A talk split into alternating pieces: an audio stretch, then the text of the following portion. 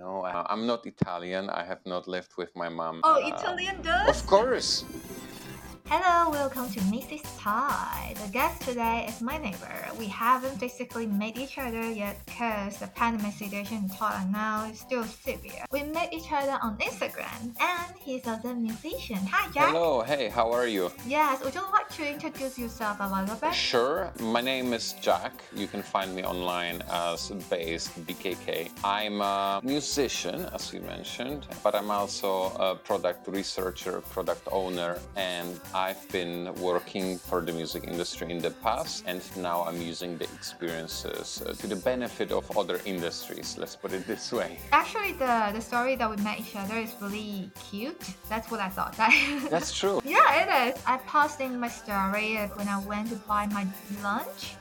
And then you saw the thing that I just passed by. You were like, hey, is this the community that you live? I said, yes. And found out that we live in the same community. Because tell me, how did you first find me? Because we were talking on the Instagram before we realized we actually live in the same neighborhood for a while. This is the magic of Instagram these days, right? You start with one person and then suddenly the algorithm dictates who you know, who your friends are. Which is kind of amazing if you ask me. Yes, it is. Actually uh, started this uh, this Instagram account about a year ago, and then I found I like this place a little bit more than TikTok. Yeah.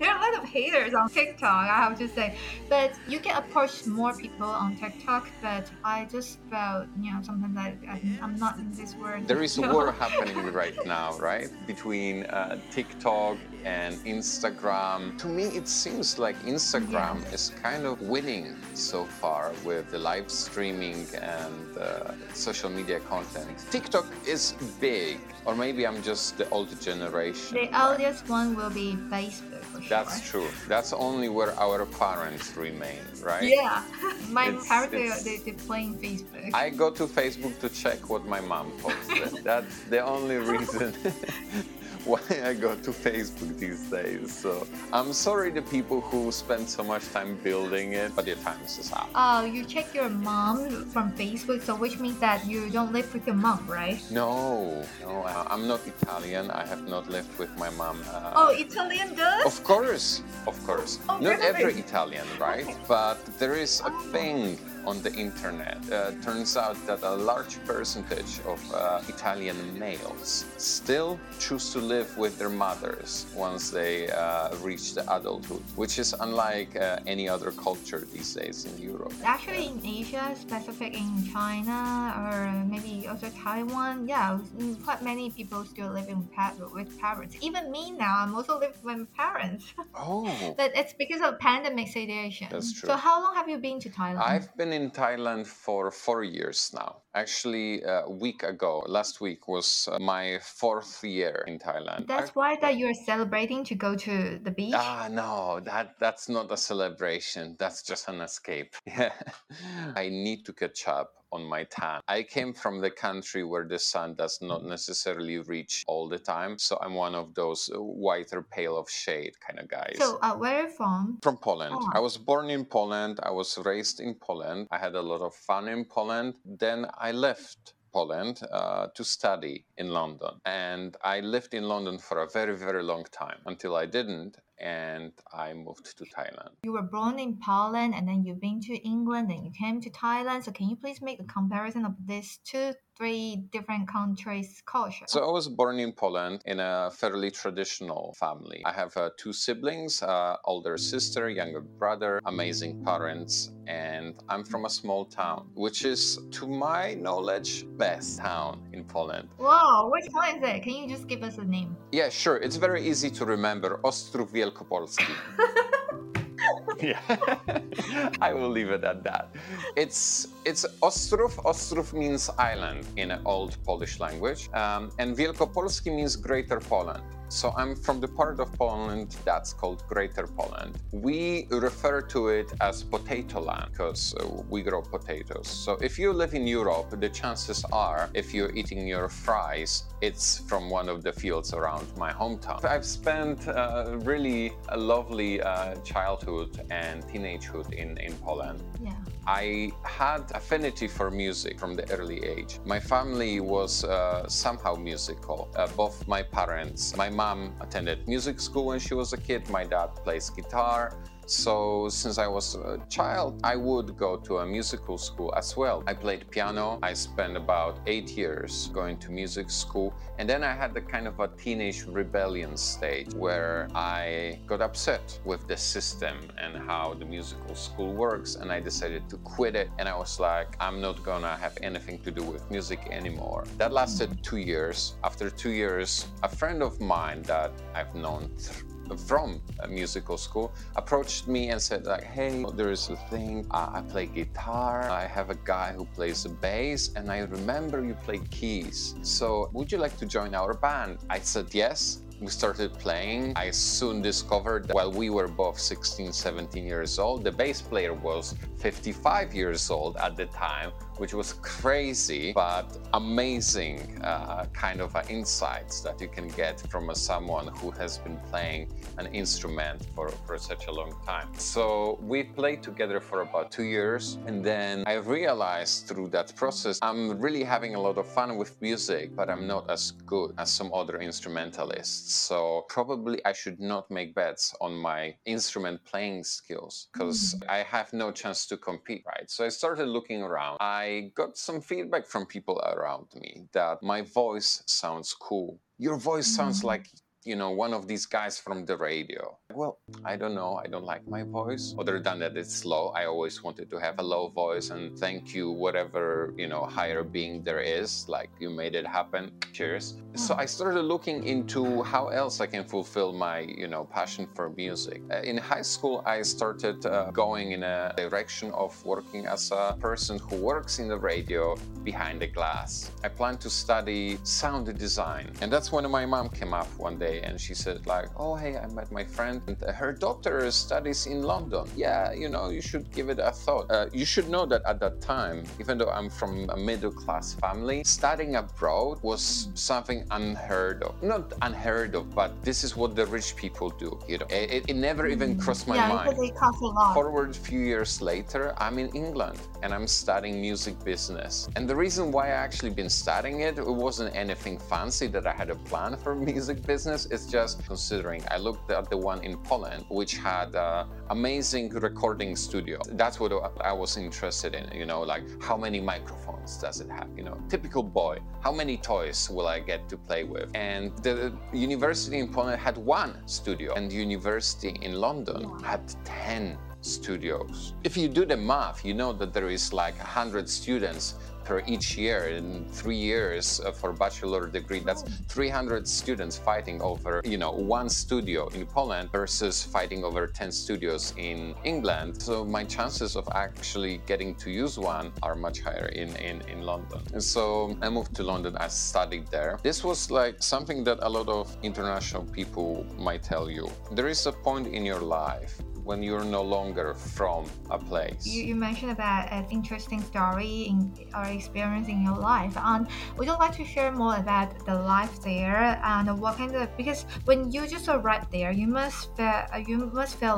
lonely. Oh no, you, absolutely. You, you, cannot be like at the yeah. first and you start to speak English that's good, right? You must have some communication problem. That's quite similar as my story. I yeah. have the similar thing when I uh, I was studying Taiwan when I was young young. And then until I finished my junior high, I came over to Thailand. Even the school that I mm. studied was international school, but my classmates they speak Thai with you know communicating. So and I couldn't have this much energy to to to take care of both Thai and English. That's true. Yeah. So at the beginning of the time, I was really lonely, and I think that's also one of the reasons that after I finished my senior high school here, I didn't choose or decide to stay here continuously. I just decided to go back to Taiwan. So I just wonder that what about you? Because there are a lot of our audience. They say that they are very curious about the school life in Right, yeah, England or So here's the thing since you brought up Thailand, we have our native language, right? Early life, you made an effort and you've learned English, and English became your second language. Am I right to guess you that? right. So, I- so um, th- it, that's how it was for me, you know? I was speaking Polish and I've learned how to speak English. That's already two languages that we know. And two languages actually,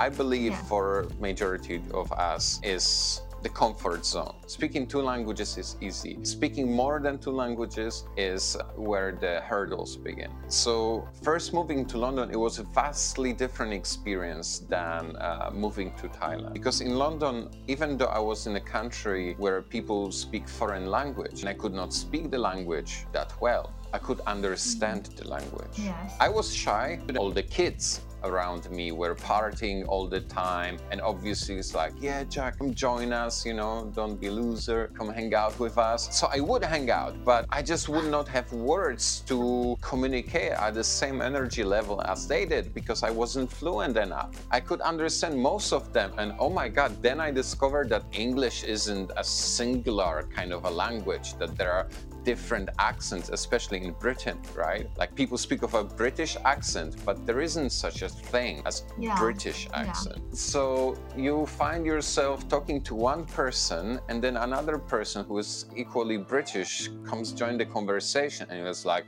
I want to disappear.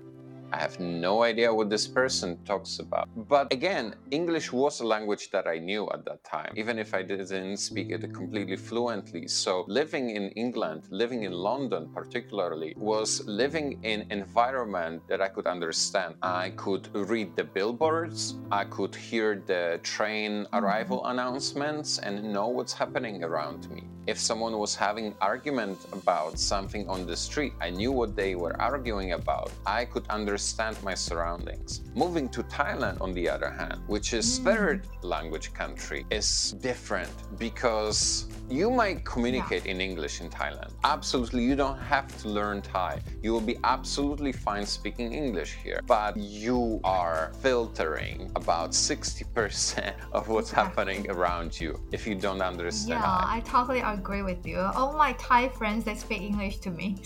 Yeah. my Thai doesn't go very well as well. Even though I've already lived here for about seven years, still doesn't go. But there is a lot of people who will never speak Yeah. English around you, right? Yes, Does that bother is. you these days? Thank- So let me insert a message from netizen. Um, the audio is not balanced. One person is louder than the other, and it is not a pleasant experience. What you can do is record independently. One mic in front of each speaker. Then, when the audio recording are combined, it's very easy to adjust the volume to be more similar. You can look into audio compression also as a more advanced technique. Here is my response. I'm a computer challenge. Actually, the method I'm using is already recorded as a separate, then I'll combine that after. And yes, I need to find a click button to compress them and make the sound to be more balanced. Anyways, I'm willing to learn. It's a new technique to me. Then I'll progress slowly, but you'll see me improve anyway. So stay in tune. Okay, let's bring back to Jack. All right. Hello, Jack. So you've ever worked in UK, right? Again? You've ever worked in England?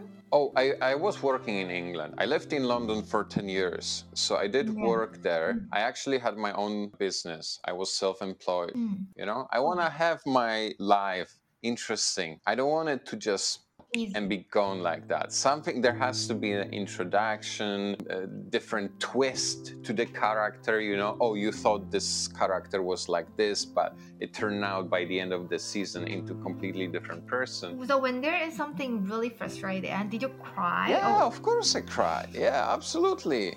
You do. Okay, that's Yeah. that's healthy. Okay, great. Because some guys, you know, some guys they say, "Oh, I never, I don't cry. I don't But cry." it- okay, so I cannot say that something broke me because I'm still here, you know, I'm still going forward. But there is one thing that I think a lot of people who consider becoming nomads or consider uh, traveling around the world overlook. It's what it means to be a nomad.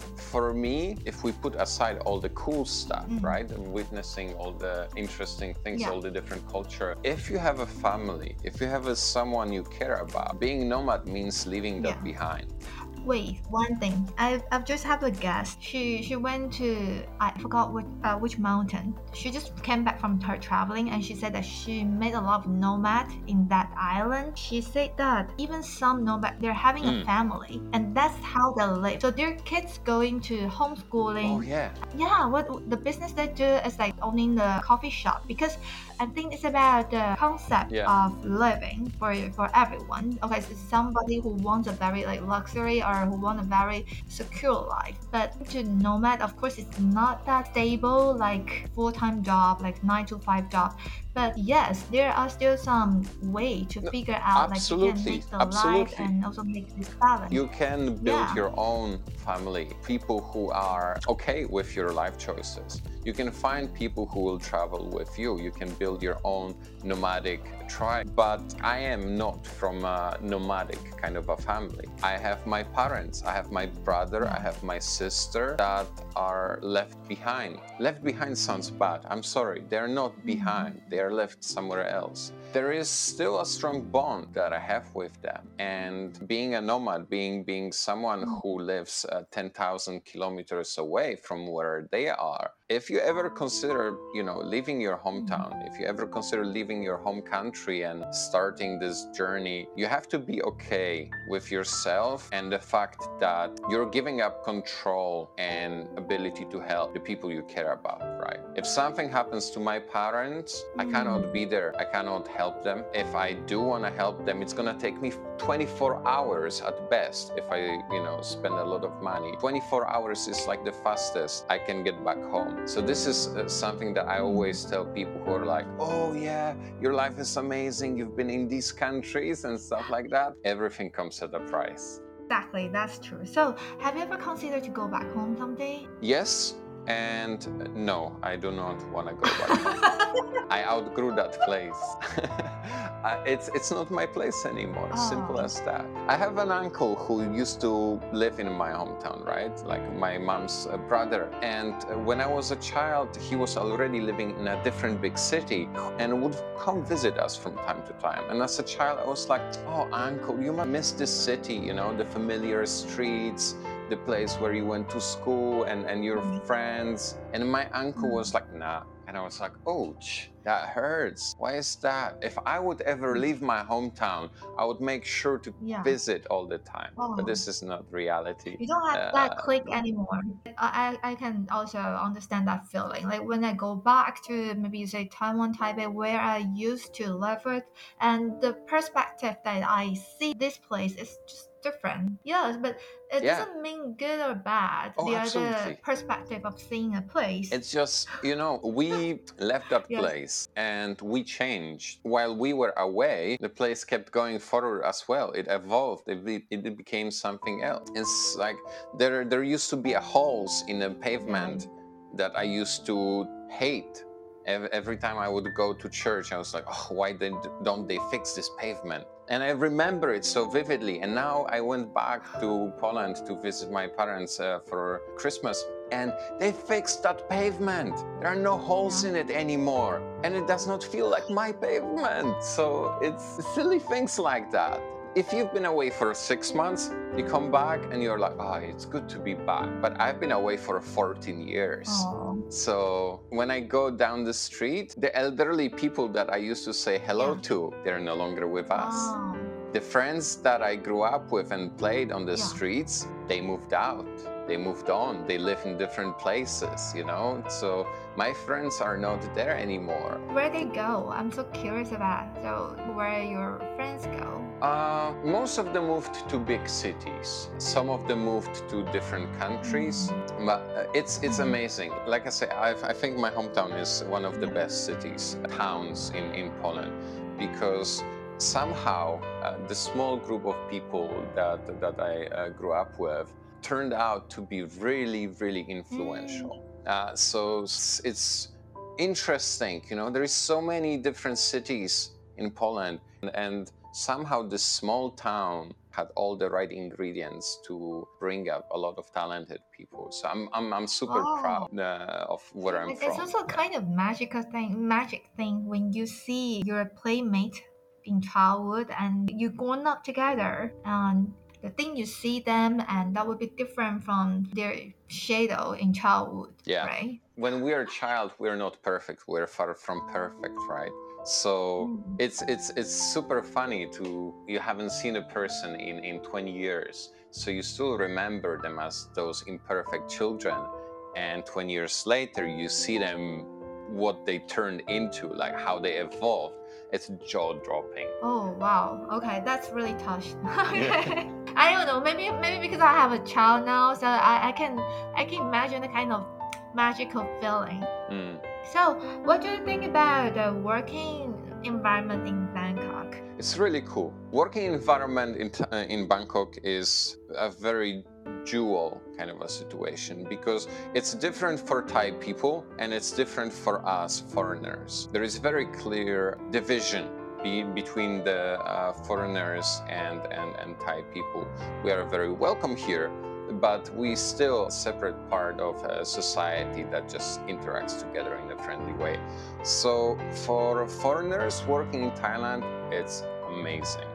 Yeah, exactly. But It's it's it's it's it's super comfortable. I do have some friends that are coming here as expat, and uh, normally the company will pay them a lot of things like rental. Yeah. Uh, I think rental is a big percentage of your living exp- expenses. So yeah, they do they do have a good life. And the things here, I can't say it's cheap because it depends on what you want to eat and where you go. If you always consume in the mall, and that won't be so cheap. But let me ask you something. Let me ask you something. Yeah. Do you cook? I don't. I'm a bad, I'm a you see, bad you see, cooker. I'm a chef from the house. this is the privilege of Bangkok. You know, this is the difference. I lived for 10 years in London, and something like a takeaway was a treat.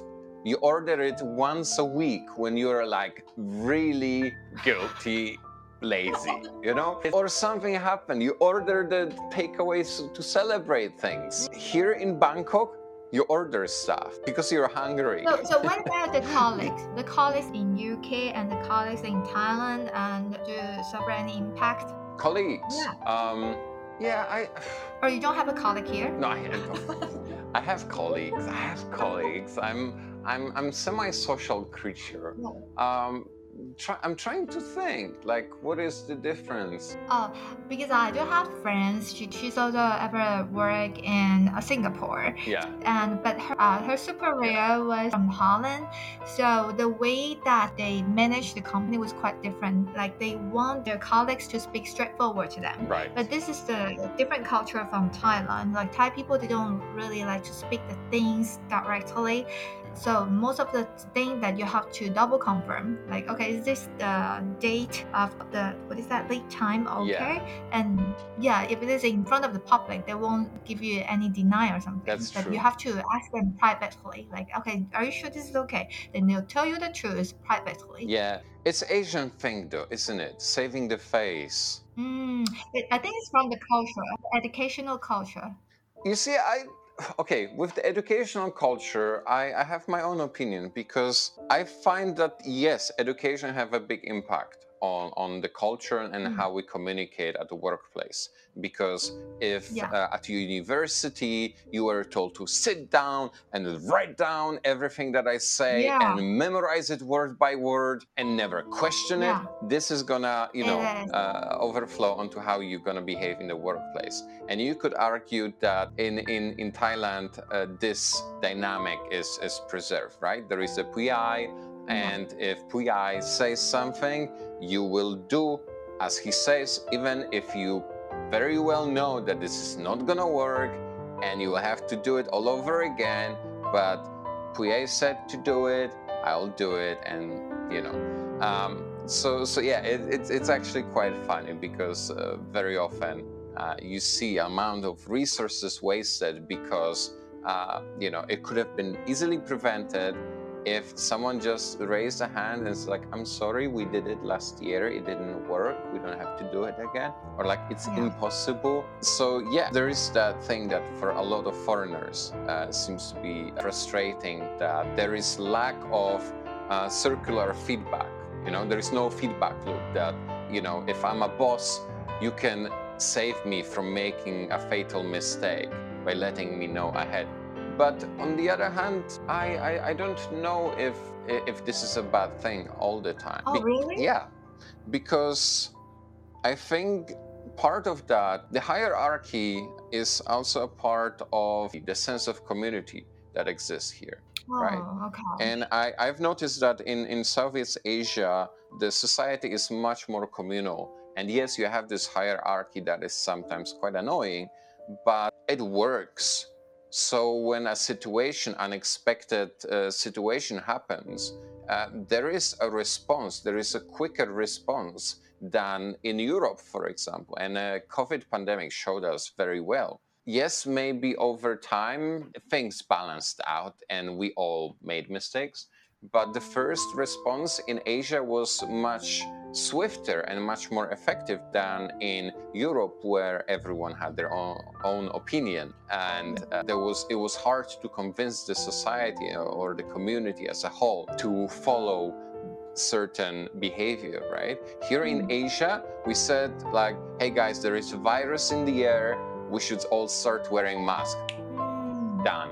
Everyone's wearing masks. No one is arguing, but I'm breathing in the air that I brought, br- br- breath, breathe, breathe out. That's an interesting idea because I always thought that okay, everybody love freedom and you should just talk yourself straightforward, and that is the kind of a trendy. You have to try to speak out. This is cool, like uh, from from your opinion, like you've ever traveled around and then work in different places, and you point out that okay, there are not always only come to the side of and only to the negative side. We also have the positive side of being like efficiency when when people just shut their mouths and Yeah. whatever the order is order. We, we cannot have everyone talking at the same time, right? yeah, exactly. As a digital consultant, would you like to give some suggestion to bring some words to the self-media creator like me? Okay, I think we can go even beyond that. I have a small piece of advice which applies to everyone